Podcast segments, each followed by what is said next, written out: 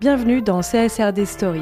Nous sommes en 2023. La CSRD, Corporate Sustainability Reporting Directive, vient d'être adoptée. Chez Ici et Demain, nous pensons qu'elle va transformer profondément la manière dont la RSE est envisagée au sein des entreprises. Avec ce podcast, nous vous emmenons à la rencontre des directrices et des directeurs RSE qui vont participer à ce bouleversement afin qu'ils nous partagent leurs décisions, leurs visions et leurs bonnes pratiques. Je m'appelle Elsa Boniface, je suis la directrice de l'agence de conseil RSE Ici et Demain, spécialisée sur l'accompagnement des entreprises à la CSRD. Je vous souhaite une bonne écoute. Bonjour Claire. Bonjour Elsa. Claire Bottino, tu es directrice RSE du groupe ELIS. Et je te remercie grandement euh, d'être avec nous aujourd'hui pour notre podcast euh, CSRD Stories, des histoires de RSE à l'ère de la CSRD. Euh, en préambule, je veux simplement indiquer à notre auditoire que toi et moi, on a travaillé ensemble. Une partie de notre vie professionnelle, on l'a vécu ensemble et c'est pour ça qu'on se tutoie toutes les deux. Euh, et c'est aussi pour ça que je suis particulièrement ravie euh, de t'avoir avec moi aujourd'hui. On va pas euh, tourner autour du pot, on va rentrer tout de suite dans le vif du sujet. Donc, tu es la directrice RSE du groupe ELIS. C'est un groupe aujourd'hui qui travaille à l'international auprès de plus de 400 000 entreprises, un prestataire de, de services circulaires de protection, d'hygiène et de bien-être.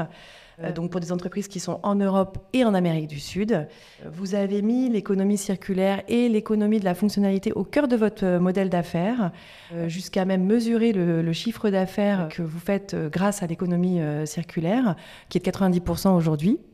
je vais te laisser la parole pour que tu nous expliques peut-être un petit peu ce que c'est que cette économie de la fonctionnalité et, et comment vous abordez l'économie circulaire chez Elis. Bah, merci déjà bah, Elsa pour ton invitation. Je suis hyper euh, touchée euh, que tu aies pensé euh, à nous et, à Elise.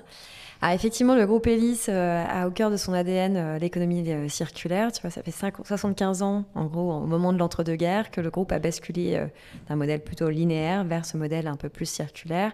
Donc, qu'est-ce que ça veut dire en pratique? Parce que tout le monde parle d'économie circulaire, mais voilà, qu'est-ce que ça veut dire? Donc, ça veut dire qu'en fait, on loue les produits plutôt que de les vendre. Enfin, on loue l'usage des produits plutôt que de les vendre. Et en fait, chez Elis, ils ne se contentent pas juste de ça. On fait beaucoup de boucles. Donc, notre but, c'est de garder les produits en utilisation. Donc, on les loue, on les mutualise on les répare, on les réutilise, on les remet à neuf aussi dans certains cas, notamment euh, les bobines, euh, les, appareils sanitaires. On, voilà, on va carrément les, dépioter, les changer les, parts, les parties et puis repeindre et remettre euh, dans notre circuit de distribution. Donc c'est vraiment un peu holistique. Et puis on travaille au recyclage, donc recyclage des textiles, notamment des textiles en fin de vie, 80, objectif de 80% d'ici à 2025 et aujourd'hui 70% avec des projets assez, assez sympathique euh, dont on pourra parler peut-être. Bien sûr. Avant ça, euh, est-ce que tu peux nous rappeler ton parcours? Professionnel Alors, euh, on, a commencé ensemble chez EY. Je suis ingénieure de, de, formation, donc diplômée en France, mais aussi à Londres dans un master spécialisé. À l'époque, il n'y en avait pas beaucoup. Mmh. Euh, donc, euh, sur ces sujets de, RSE, j'ai rejoint ensuite EY. On a fait nos, gammes ensemble, où je suis restée pendant sept ans avant de rejoindre le, le groupe BIC, les rasoirs, les briquets, les stylos. Et donc, j'ai évolué dans la direction RSE, basée en France et aux États-Unis pendant sept ans. Et là, il y a deux ans et demi, j'ai rejoint le groupe ELIS euh, notamment parce que leur modèle économique est basé sur l'économie circulaire. Je suis une grande adepte de l'économie circulaire et du coup, euh, je voulais euh, absolument voir comment, tu vois, une entreprise pouvait le faire fonctionner à grande échelle. Tu donnais quelques chiffres, 440 hein, sites, 4 mm. milliards d'euros de chiffre d'affaires. Donc, grande échelle, rentable, résilient. Et du coup, je me suis dit, il faut, faut, que je, faut que je craque le modèle. Quoi. Euh, donc aujourd'hui, tu es directrice RSE chez Elise, donc ça fait deux ans et demi. Euh, ton, rattachement, c'est euh, le, président du directoire. tu es directement rattaché au président du directoire. C'était important pour toi ce rattachement? Je ne sais pas si c'était important, mais je vois beaucoup d'avantages être rattaché effectivement tout en haut de, l'organigramme. Il y a un accès privilégié à l'information on a un rôle indépendant en fait aussi, donc euh, neutre. Donc je peux donner euh, mon avis, mais sur les, principales décisions stratégiques, on peut euh, influencer, on peut commenter. C'est pas pour autant qu'il y aura un droit de veto, mais au moins ça permet aussi que la RSE donne son avis en toute objectivité quelque part par rapport aux différents sujets. Après, un rattachement, c'est toujours qu'un rattachement. Le plus important, c'est ce qu'on en fait. La RSE, c'est par, par défaut, c'est quelque chose où on va travailler en transversal, où il faut influencer, il faut engager, il faut donner envie à l'ensemble des parties prenantes d'avancer. Et donc, si tu veux, à la rigueur, peu importe où est-ce qu'on est rattaché dans l'organigramme, c'est vraiment les liens qu'on va nouer, cette capacité à engager les salariés qui va vraiment faire la différence. Et inversement, je trouve que ça fait aussi beaucoup de temps, de temps en temps, tu vas te rattacher la RSE à un moment donné, dans un département donné, parce que c'est là qu'on sait qu'il faut travailler.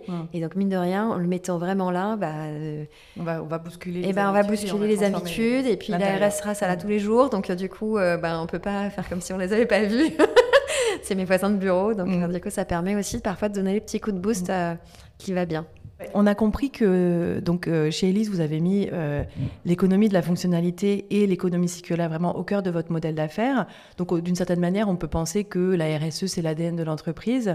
Euh, alors que vient ajouter la démarche RSE, la stratégie RSE d'Elise à ce modèle d'affaires? C'est quoi le rôle de la stratégie RSE ah, si tu veux, euh, typiquement, je trouve que la taxonomie, c'est un bon exemple. Tu vois, la taxonomie, tu as ces six objectifs et à chaque fois, tu te dis que pour être bon sur un sujet, c'est bien, mais il faut faire attention, c'est le do not significantly harm les différents autres sujets, tu vois. Et en fait, c'est pareil euh, chez Elise. Donc, on a ce modèle d'économie circulaire qui est hyper important pour nous. Hein. On a fait notre raison d'être avec euh, un nouveau tagline Circular Services at Work. Donc, tu vois, c'est quand même quelque chose qui est très important pour Elise. Mm. Mais si tu veux, ce qui est important, c'est aussi qu'on le fasse de façon euh, logique et bien pour l'ensemble des sujets. Donc, les autres sujets environnementaux, les autres sujets sociaux et aussi les sujets sociétaux. Donc, la stratégie RSE du groupe, elle couvre vraiment l'ensemble de ces dimensions tout en capitalisant sur cet ADN mm. euh, de l'économie circulaire et puis du coup en, essayant d'être toujours euh, meilleur et sur l'ensemble des dynamiques. La démarche RSE actuelle de Elise, elle a été euh, construite en 2020. Mhm. Toi, tu es arrivé en 2021. Euh, ça fait deux ans et demi que, euh, avec les équipes d'Elise, vous déployez cette, cette démarche RSE. On peut considérer que vous êtes à mi-parcours. Est-ce qu'il y a des, des réalisations dont tu es particulièrement fier vis-à-vis des équipes et vis-à-vis -vis du groupe? Alors, on a effectivement, euh, tu vois, on, on avance euh, pas mal. Il y a des sujets où on avance mieux que, sur d'autres. Euh, on a même annoncé des nouveaux objectifs, mmh, notamment des objectifs climat. tu vois, il y a un mois, on a annoncé des objectifs alignés avec les accords de Paris. Donc, une ambition quand même assez forte.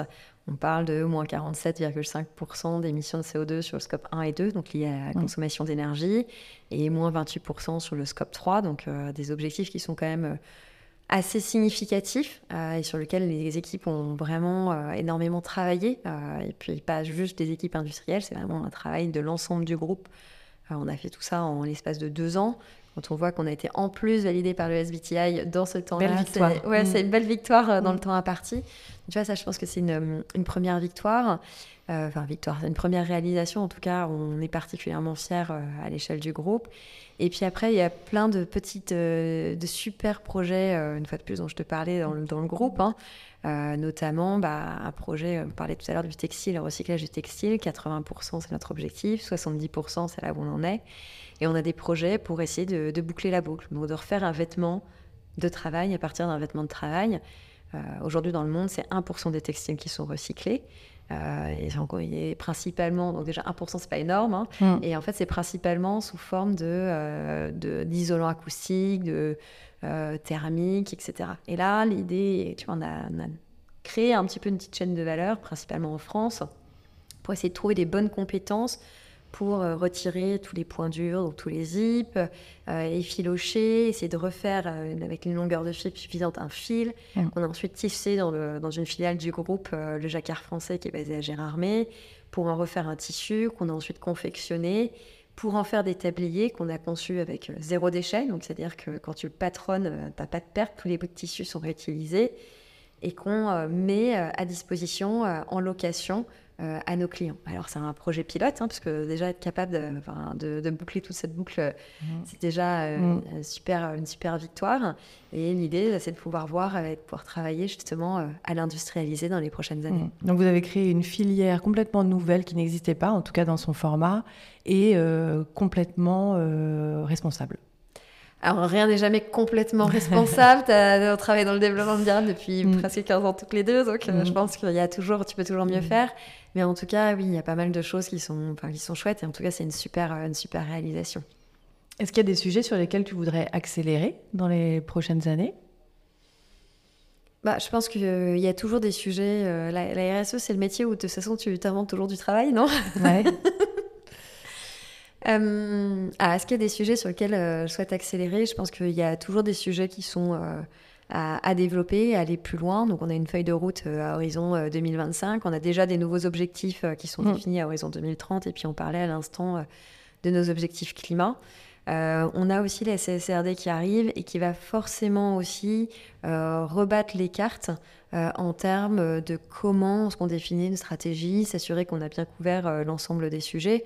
Bon, Elise, on est impliqué depuis un certain nombre d'années sur les sujets de RSE, donc mm. j'ai tendance à croire, enfin, je peux te le dire, on n'a pas de trou dans la raquette. Mais il y a forcément, quand on regarde les textes, et puis il va y avoir des, des alignements des pratiques, des, sujets qu'il va falloir probablement réadapter un petit peu à l'aune de la CSRD pour pouvoir s'assurer que bah, le niveau d'ambition ou ce qu'on a envie d'atteindre ou ce qui est attendu, en tout cas d'un point de vue réglementaire, euh, est bien mmh. couvert. On va parler de reporting maintenant, effectivement, puisque tu as ouvert le sujet. Elise est cotée sur Euronext. Euh, donc, vous êtes soumis à l'obligation de préparer une déclaration de performance extra-financière, DPEF, hein, pour les gens qui jargonnent. Au-delà d'une simple réponse euh, réglementaire, comment tu perçois le reporting? Comment tu l'utilises, le reporting? Alors pour moi, le, enfin, si tu veux, le reporting, ça a toujours été. Il y a beaucoup, de questions depuis des années sur le reporting, pourquoi on le fait, quelle est la valeur apportée, etc. Parce que ça mobilise beaucoup d'équipes euh, en interne et puis de ressources. Pour moi, c'est un outil qui est avant tout hyper clé pour euh, faire un, état des lieux. Donc chaque année, on sait qu'il y a cet état des lieux qui arrive, qui permet de savoir où est-ce qu'on se situe. On a défini des objectifs, où est-ce qu'on en est, comment on y est allé, qu'est-ce qui fonctionne, qu'est-ce qui fonctionne pas. Donc c'est un, moment incroyable pour aussi se dire euh, où est-ce que j'en suis. C'est aussi un moment d'inspiration parce qu'on voit aussi ce que les autres font et ça permet euh, de, te nourrir et de tenir est-ce que je suis sur les quels sont les sujets d'après, qu'est-ce qui arrive, qu'est-ce qu'il faut pas que j'anticipe, comment est-ce que je peux améliorer ma communication. Et après, c'est un super outil en interne. Moi, j'ai tendance à dire que c'est un peu ma, ma bible de la RSE. Euh, c'est un outil en interne, mais aussi en externe. Donc en externe, bah, pour les agences de notation, pour les analystes, pour euh, les, les, réponses avec les appels d'offres avec les clients, pour la communication, pour qu'ils aient des chiffres. Même moi, quand j'ai un doute sur un chiffre, je sais que dans mon document, j'ai le chiffre euh, ah. audité qui fait foi, qui a, qui a été validé, et c'est hyper précieux. Et en interne, bah, c'est aussi un, rôle pour accompagner les équipes, pour les former, pour leur expliquer ce qu'on fait. Parce que dans ce document-là, tu as tout. Mm. Quelle est ma vision, quelle est ma politique, ce que j'ai envie d'atteindre, ce que j'ai atteint, euh, quelles sont les difficultés que je rencontre aussi avec transparence et puis euh, qu'est-ce que je voudrais atteindre. J'ai tendance à dire, euh, tu vois, typiquement, on rencontre souvent de, des, jeunes ou des moins jeunes qui passent des entretiens. Mm. Et un des mm. conseils que j'aime bien leur donner, c'est de dire, bah, est-ce que si c'est une grosse entreprise, donc elle a un document d'enregistrement universel ou un rapport de gestion, il y aura plein d'informations, notamment sur la santé financière de l'entreprise, ce qui est toujours utile quand on va rejoindre une entreprise. Mm. Mais regardez aussi le chapitre RSE, parce que vous êtes un peu malin, si vous savez lire entre les lignes, vous comprendrez tout sur l'entreprise. Son engagement, sa Son engagement, mm. sa mm. culture, les politiques de rémunération, l'âge des salariés, comment est-ce qu'ils sont traités, quelles, sont les aspirations, quelle est... Et, c'est une mine d'informations qui est ultra précieuse, qui permet après, quand on rencontre euh, les personnes de l'entreprise, pour les, en fait, on, on, se sent mieux, on sait aussi un peu quelle est la culture et si on va être en adéquation ou non. Euh, dans votre euh, déclaration, enfin dans votre document d'enregistrement universel, c'est le chapitre 3 qui est dédié aux, informations RSE. Ce chapitre, il commence par une partie qui s'appelle euh, Qui a Hélice mhm. et un schéma, un grand schéma sur trois pages, hein, si je ne me trompe pas, que j'ai identifié comme votre modèle d'affaires. Alors c'est vrai que le modèle d'affaires, c'était si on peut déjà en parler au, passé, la clé d'entrée de la déclaration de performance extra-financière. Euh, ce que je trouve vachement intéressant, c'est que euh, vous l'avez traité d'une manière très différente de ce qu'on peut trouver dans beaucoup, beaucoup de, rapports, que ce soit des rapports intégrés ou des, documents d'enregistrement universel, où on voit euh, souvent des entreprises qui nous présentent à gauche leurs inputs, au milieu activité et stratégie posées un peu comme ça, et à droite, les outputs. Et finalement, on laisse au lecteur le travail de comprendre quel est le lien entre euh, ces inputs, ces, activités, cette stratégie, et pourquoi ça crée de la valeur. Vous, vous n'avez pas du tout fait ce choix-là. Vous avez fait un, schéma euh, qui est complètement euh, spécifique à, à. Et je voulais juste que tu nous dises comment tu avais construit bah, ce, schéma. Bah, si tu veux, je pense que le point de départ, c'était bien sûr, tu as toujours cette notion de input et output. Tu vois, on parle de notre chaîne de valeur amont avec les fournisseurs, et puis tu as cette notion de fin de vie des produits dont on parlait tout à l'heure. Mais je pense que la spécificité d'Elise, et dont on parle depuis tout à l'heure, c'est ce modèle basé sur l'économie circulaire, l'économie de la fonctionnalité, mais pas seulement. Si pour nous, c'était aussi très important de pouvoir expliquer euh, qu'est-ce qu'on fait mm. en lien avec l'économie circulaire? Parce que c'est notre raison d'être, mais il faut aussi l'expliquer, le démontrer et être euh, ultra transparent. Donc c'était l'objectif, c'était pouvoir dire justement sur chacun de type de nos produits, bah, qu'est-ce qu'on fait? Est-ce qu'on répare? Est-ce qu'on mutualise? Est-ce qu'on réutilise? Est-ce qu'on fait du reconditionnement? Euh, Oui, non, combien? Et donc d'essayer d'être vraiment transparent par rapport à ça. Donc c'était vraiment tout le cœur, tout le cœur de pouvoir le montrer. C'est aussi parce que si tu veux, on est convaincu que l'économie circulaire, c'est un peu une des solutions quand même aux, challenges environnementaux qu'on rencontre euh, aujourd'hui. Tu as la Fondation Hélène MacArthur, euh, qui est quand même très impliquée sur ces sujets d'économie circulaire, qui explique que ça permettrait de réduire de 20% les émissions mondiales euh, de gaz à effet de serre. De gaz à effet de serre et que c'est nécessaire pour atteindre le net zéro à terme. Parce que 20%, c'est énorme. C'est mhm. énorme. C'est aussi un super message d'opportunité pour l'ensemble du, monde et de la société en général.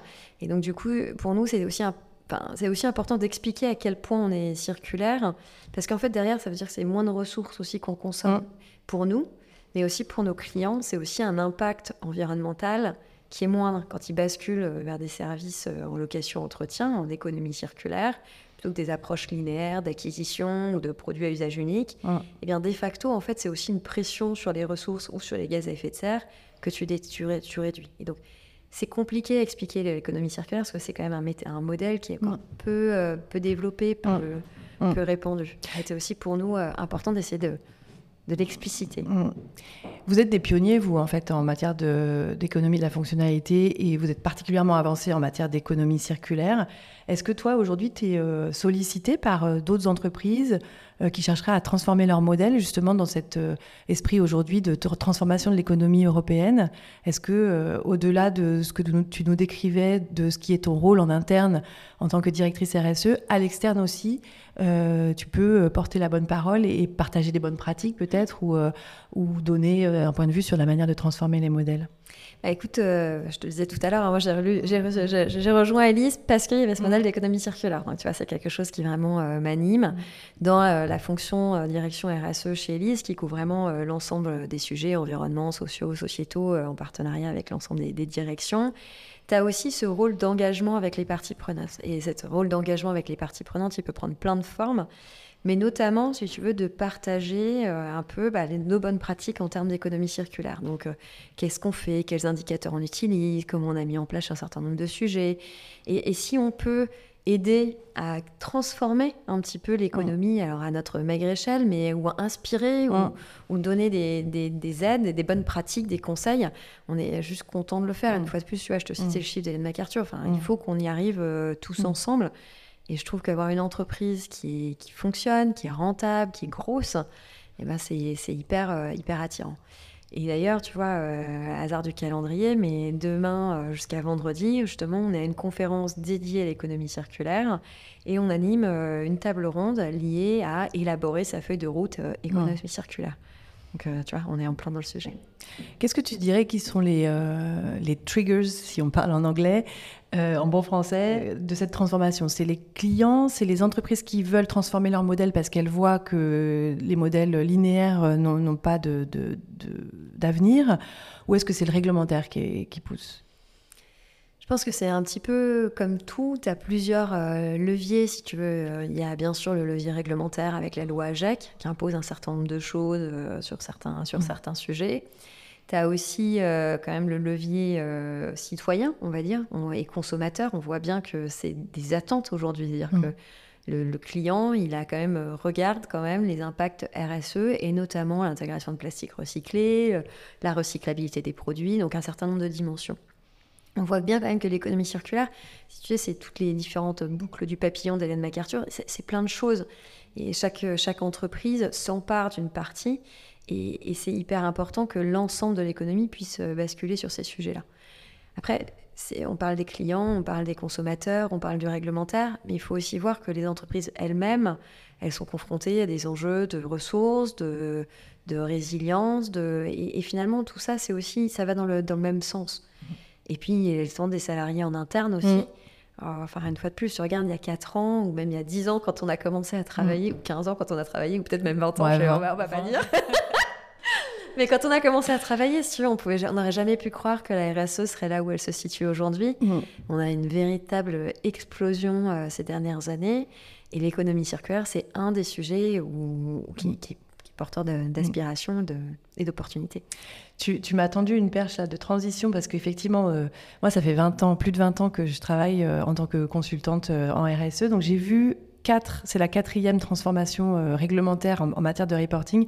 Ça a commencé en 2001 avec la, loi sur les nouvelles régulations économiques mm. qui a imposé aux entreprises de publier 18 informations environnementales et sociales dans leur, rapport de gestion. Et bon, je ne vais pas refaire l'histoire. Aujourd'hui, on en arrive en 2023 avec, euh, depuis janvier, cette euh, Corporate Sustainability Reporting Directive qui est entrée en vigueur.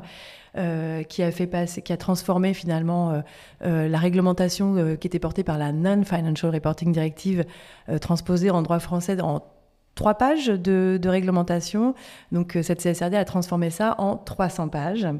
toi, donc tu étais en poste depuis deux ans hein, quand la CSRD, bon, même, je dirais, en fait, tu étais en poste chez Elise depuis peut-être six mois, un an, quand les, réflexions ont commencé à, se faire sur ce, sur ce texte, et, donc euh, en place depuis deux ans, là, début 2023, quand euh, il a été euh, adopté. Comment tu l'as accueilli, cette, cette nouvelle réglementation et ce niveau d'exigence plus plus? Bah, Je pense que, si tu veux, la, CSRD est hyper positive dans le sens où l'objectif, c'est quand même de s'assurer que les entreprises communiquent sur les sujets qui sont les plus importants pour elle et pour les parties prenantes. Donc tu vois, il y a quand même cette notion de double matérialité qui est très spécifique, qui est la spécificité de l'Europe, mais qui est aussi hyper importante dans le sens où on ne garde pas juste euh, le bilan financier d'une entreprise. Et puis de vouloir rendre euh, les données comparables, d'être transparent, de s'assurer qu'on a un niveau d'exigence, que les données sont auditées, que tout ça, tout ça c'est ultra positif. Alors les, différents pays européens ne sont pas partis de la même, du, même, euh, du même standard, on va mm. dire. En France, on était quand même plutôt bien dotés, parce qu'on avait déjà euh, une certaine expérience sur le sujet, que ce soit euh, en termes d'audit, en termes de reporting, ou même de cette notion de, double matérialité. Quand tu regardes devoir de vigilance, sapin 2, même des PEF, il y avait déjà les prémices, euh, enfin, si ce n'est déjà dans certains textes euh, actés, que mm. tu as cette notion de partie prenante, risque et d'opportunité pour l'entreprise, mais aussi pour les parties prenantes.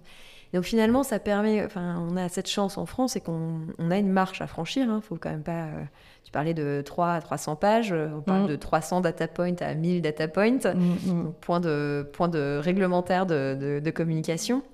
Donc on a quand même, on voit bien quand même qu'il y, y, a une marche à franchir. Après, elle est peut-être elle est assez élevée, mais on a la chance, en tout cas en France, qu'elle soit probablement moins élevée que dans d'autres euh, dans d'autres pays. Et une fois de plus, à terme, c'est juste euh, ultra, euh, c'est un message aussi qui est positif, c'est que la donnée extra-financière va avoir la même valeur que la donnée financière. C'est quelque chose qu'on prône depuis, Mathusalem.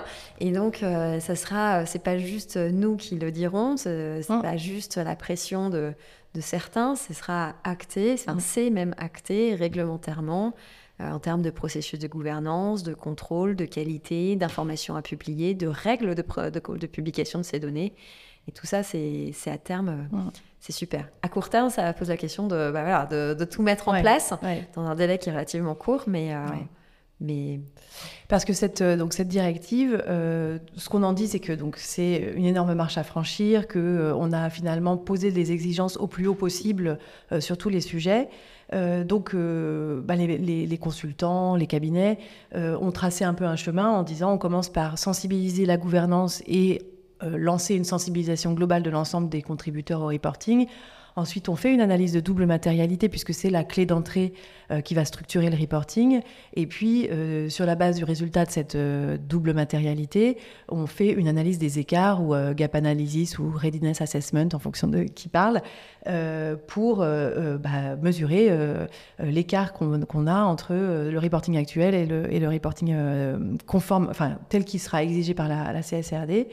Et, ce faisant, l'idée, c'est d'avoir une feuille de route à deux volets avec comment j'améliore mon, reporting RSE dans un pur exercice de reporting et comment bah, je fais grandir, je renforce et je muscle ma démarche RSE parce que, bah, en fait, dans le fond de la directive, il y a aussi des exigences euh, bah, claires sur, par exemple, il faut un, un, plan de transition climatique, et ça, c'est pas juste du reporting, hein, c'est du fond. Toi, tu es passé par quel chemin quand, euh, par rapport à ce chemin un peu, un peu théorique qui est, qui, est présenté? Toi, c'est que ça a été quoi ton chemin chez Elis je pense que la sensibilisation des parties prenantes, je pense que dans certaines entreprises, ça peut probablement prendre beaucoup de temps. Euh, chez Elis, c'est assez. Les équipes, enfin, il y a vraiment une culture de l'esprit d'équipe et du travail conjoint. Et donc, je pense que c'est quelque chose, tu veux, où ça a été très, très rapide. C'est-à-dire que, tu veux, on travaille déjà euh, de façon extrêmement proche avec les équipes financières doivent être euh, très impliquées mm. sur ces sujets-là. C'est une chance. On a déjà mm. beaucoup d'experts en interne qui sont, euh, alors on va peut-être pas dire euh, fluente euh, ou vraiment complètement à l'aise avec notamment la, méthode de la double matérialité qui est quand même mm. gymnastique de l'esprit qui est quand même assez compliquée. Mais en tout cas, des équipes qui sont, qui connaissent les exigences de reporting, qui ont déjà travaillé sur le devoir de vigilance, qui ont déjà travaillé sur, qui, qui, connaissent la DPEF. Et donc, cette partie-là, si tu veux, ça a été assez, assez simple et assez rapide. Donc après, effectivement, on a travaillé sur une première partie de gap analysis, sur tout ce qui est sujet un peu euh, structurant. Tu sais, alors quand on parle dans le jargon, c'est ESRS 2. Hmm. Et puis après, les deux premiers sujets qui étaient euh, pressentis comme étant obligatoires euh, avant de finalement de ne plus l'être. Le, climat. Le climat et, la partie volet 1 sur la, partie sociale. Et puis la double matérialité, là, qu'on est en train de, de, faire valider. Et donc, on terminera la gap analysis sur ces sujets-là avant de, de déployer les différents plans d'action. Hmm. Après, il y a certains sujets, du coup, qu'on a déjà pu commencer à à traiter et à lancer des actions. Ce chemin vers la conformité de la CSRD, pour la, la conformité vis-à-vis de cette euh, directive CSRD, euh, il est un peu, il est, il est, il y a des étapes. Toi, tu as commencé déjà. Avant de te lancer dans les travaux, tu as eu à sensibiliser le, le, directoire et le conseil de surveillance. Tu es passé par cette étape-là? Écoute, euh, je pense que on n'a pas eu tellement à, travailler. On a des relations euh, très directes euh, au sein du conseil de surveillance et du comité RSE.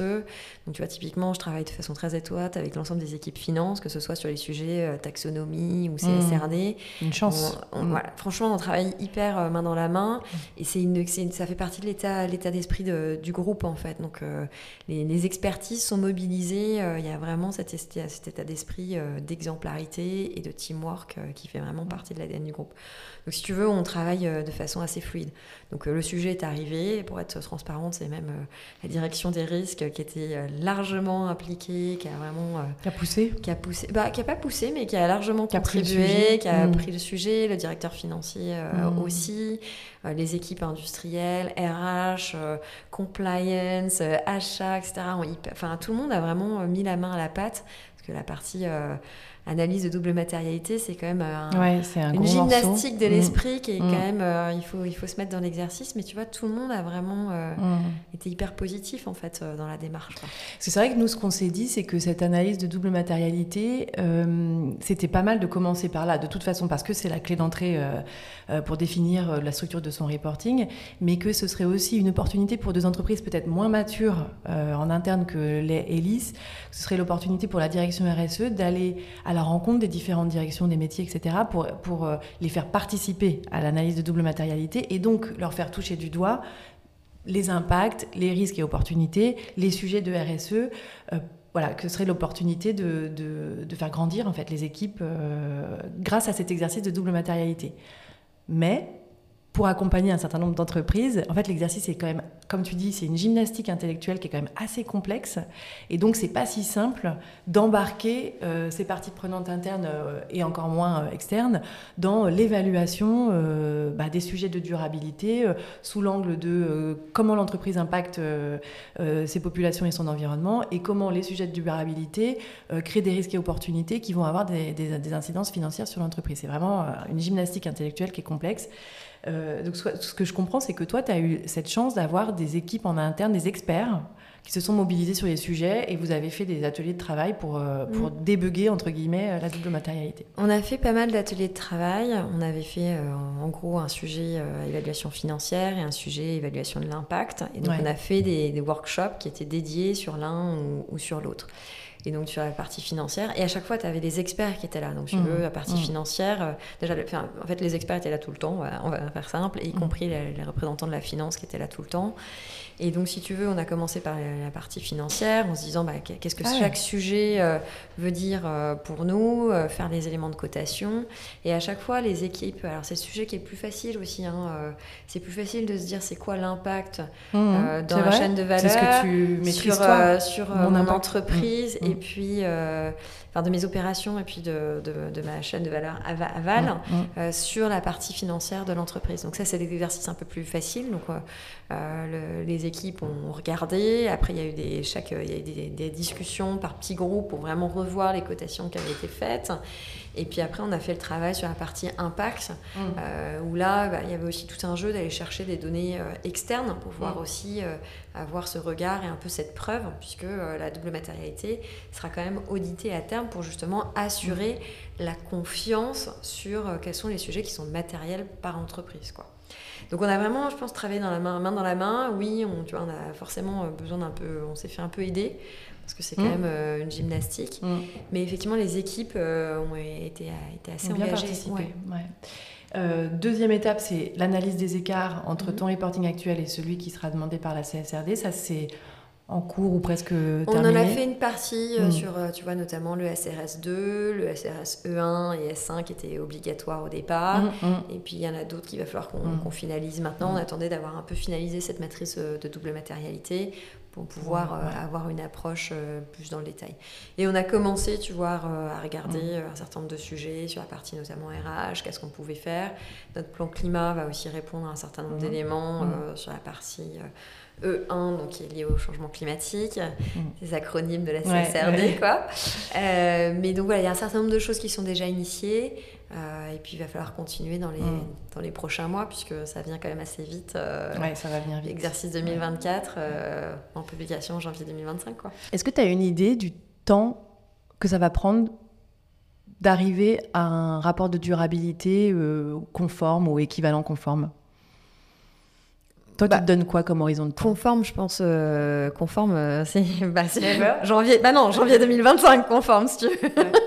Si on n'a pas le choix, c'est une réglementation, tu es obligé d'être euh, en compliance, donc conformité, janvier 2025. Après, la question, c'est best in class. Hmm. C'est aussi, bah, dans tous les textes, tu as toujours un peu l'interprétation. Il y a forcément un standard de place en fait aussi qui se met en place. Et donc la question c'est aussi de se dire bah, en janvier 2025 quand on va tous euh, communiquer et avoir ce premier rapport de RSE, alors peut-être qu'on va en avoir déjà certains cette année, j'espère. Il y en aura certainement qui vont commencer à le move. Exactement, ça mm. permettra aussi d'avoir un mm. peu une, euh, une, première tendance mm. et donc du coup d'essayer de se caler là-dessus aussi pour, euh, pour améliorer le nôtre et puis voilà, attendre vers quelque chose qui soit best in class. Mais je pense que comme dans chaque fois qu'il y a une première année, tu vas forcément, tu as les early movers qui vont mhm. effectivement donner un peu le ton et puis qui vont aussi permettre de nourrir, de se rendre compte, de clarifier un certain nombre de choses. Et puis après, tu vas avoir toute la masse qui va, qui va communiquer et là, ça permettra aussi de, de voir un certain nombre de choses et pour avoir, euh, je pense, peut-être du coup dans deux ans, tu vois, quelque chose où tout le monde soit vraiment aligné. Mais c'est ce qu'on voit aussi sur, euh, enfin, tu vois, c'est ce qu'on avait vu à l'époque avec. Euh, la DBEF, avec le Grenelle 2, avec la On attend toujours, euh, c'est les pratiques hein, qui font euh, au final euh, la réalité de, bah, de, la enfin, de la mise en œuvre d'une directive. Et puis, et puis parce que en fait, on, regarde tous, on s'inspire tous des uns des, autres. Aussi. Mmh. Donc on va regarder tel rapport, on va se dire ah, mais c'est génial, comment est-ce qu'ils ont présenté par exemple leur business model, mmh. comment est-ce qu'ils ont présenté leur méthodologie, mais oui c'est beaucoup plus clair et donc et du coup, il y a toujours toute cette. Euh, comment ce que. C'est compliqué aussi d'expliquer euh, ce qu'une ce qu'une entreprise fait, ce qu'elle veut atteindre, comment elle veut le faire. Et donc, du coup, tu vas te se nourrir aussi des, bonnes pratiques mm. des autres. Euh, bah, C'est ça qui, qui permet de t'améliorer aussi dans la durée. Et alors moi j'ai une question, c'est que cette directive, son objectif, c'est de normaliser la manière dont on présente ces informations de durabilité. elle va jusqu'à proposer voire imposer une structure mm. dans le rapport, du rapport de durabilité. Et donc, on, va avoir des rapports de durabilité euh, qui vont se ressembler beaucoup d'une entreprise à l'autre. C'est l'objectif, hein, de, créer de la comparabilité entre les données. Et donc, je me pose la question de la manière dont les entreprises vont euh, continuer de faire vivre leur spécificité, leur identité, euh, malgré cette normalisation. Est-ce que toi, tu as réfléchi à ça déjà? Est-ce que tu sais que tu, tu veux créer un rapport RSE à côté, communiquant pour mettre en valeur ta démarche RSE Ou au contraire, ce que tu veux, toi, c'est nourrir les robots tels qu'ils ont besoin d'être euh, nourris ou, enfin, ou les, les, analystes financiers et extra-financiers? Euh, Écoute, euh, moi c'était justement c'était un peu une des sujets quand on a avec la CSRD. Je me suis dit mais du coup on impose un mmh. cadre et du mmh. coup on perd aussi l'histoire et l'histoire mmh. elle est ultra importante tant en interne qu'en externe. Après, je pense qu'on revient à la question euh, d'avant que tu m'as posée, qui était de savoir euh, un petit peu justement euh, les pratiques de reporting. Parce que est-ce que finalement tout le monde va vraiment respecter ce cadre-là? Est-ce qu'on va faire des tables de correspondance qu'on a pu déjà faire il y a dans les autres les autres les autres années? Donc est-ce mm. que tu vois c'est là où je vois je ne sais mm. pas. Je pense que de toute façon il faudra quand même qu'il y ait toujours une place pour l'histoire parce que de toute façon chaque groupe a son identité propre, ses spécificités propres. Donc il faudra voir comment est-ce qu'elle prend sa place et où, soit dans, ce, dans, le, dans le document d'enregistrement universel, soit euh, ailleurs, etc. Ce qui concerne un rapport euh, RSE spécial, personnellement, je ne suis pas militante pour avoir plein de rapports parce que c'est du temps, c'est beaucoup d'énergie, c'est beaucoup de ressources, c'est beaucoup de réflexion, c'est beaucoup de correction, c'est aussi beaucoup d'investissement. Et même si c'est important, pour moi, ce qui est hyper important aussi, c'est qu'on ait du temps et des ressources qui soient dédiées à faire l'implémentation et à avancer mm. et à transformer les entreprises de l'intérieur. Donc, à partir du moment où j'ai un document que je juge euh, bon euh, de référence pour communiquer qui on est, comment on y va, où on en est, ce qu'on a prévu, les difficultés, les réussites aussi qu'on a, euh, et avec des objectifs, quelque chose qui est réglementaire peut-être, mais je pense que c'est déjà le plus important en fait. Après, il y a peut-être euh, d'autres supports, mais c'est pas forcément un rapport. Tu vois, ça peut être euh, une présentation, ça peut être une vidéo, ça peut être. Euh, pour moi, il y a plein d'autres médias qui peuvent faire que tu communiques sur qui tu es, où tu es, où tu vas et comment tu y vas, quoi. Pour toi, la CSRD, c'est un, un, bon, c'est le bon outil pour transformer l'économie européenne et peut-être mondiale? Je pense que tu as tu as deux visions du monde différentes, tu vois. Euh, en Europe, on aime bien la réglementation. Euh, dans d'autres pays, ça va plutôt être l'idée par euh, justement une initiative privée, donc plutôt sur du volontaire. Je pense que la CSRD met l'ensemble de ce qui se passe aujourd'hui en Europe. Si tu veux, une fois de plus, on parlait tout à l'heure de l'engagement des, des, citoyens, de l'engagement des consommateurs, de l'engagement des clients, de l'engagement des investisseurs, l'engagement des banques. On voit bien qu'on a une transformation euh, complète de l'économie, qui mm. est certes poussée par la réglementaire, mais pas que ça. Mm. Et surtout une envie de désirable et de désirabilité, de développement durable de façon mm. plus globale. Pour moi, c'est tout ça qui transforme euh, l'économie. Si tu veux, le réglementaire est une des briques. Et finalement, c'est une brique, mais c'est aussi le garde-fou. Et c'est aussi celui qui, qui bah là, dans le cadre de la CSRD, s'assure qu'il y a un niveau d'ambition euh, qui, soit à la hauteur aussi du challenge qu'on est tous en train d'essayer de, remonter euh, en tant que société avec un, grand S. Quoi. Donc euh, pour moi, si tu veux, c'est vraiment l'ensemble des sujets qui qui fait, qui crée une dynamique. Et puis une fois de plus, on parle beaucoup là du réglementaire de la CSRD, mais tu as aussi plein d'outils mm. de soutien à la compétitivité, des, des, subventions, des tax incentives, et tout ça, ça contribue aussi à accélérer et aller dans la bonne dynamique. Quoi. Bah, écoute, je te remercie parce que euh, c'est vrai que nous, euh, chez Ici et Demain, on est très focalisé sur les problématiques de CSRD, d'accompagnement des entreprises. Donc, on, a tendance à presque ne voir euh, que ça. J'exagère, bien sûr, parce qu'on voit bien qu'il y a tout. Mais c'est intéressant d'avoir ta vision holistique de la transformation de l'économie et, de rappeler que finalement, le, réglementaire est un outil, une brique parmi tout un ensemble de choses bien plus vastes pour faire la transformation qui est nécessaire aujourd'hui. Merci beaucoup Claire. Merci Ella.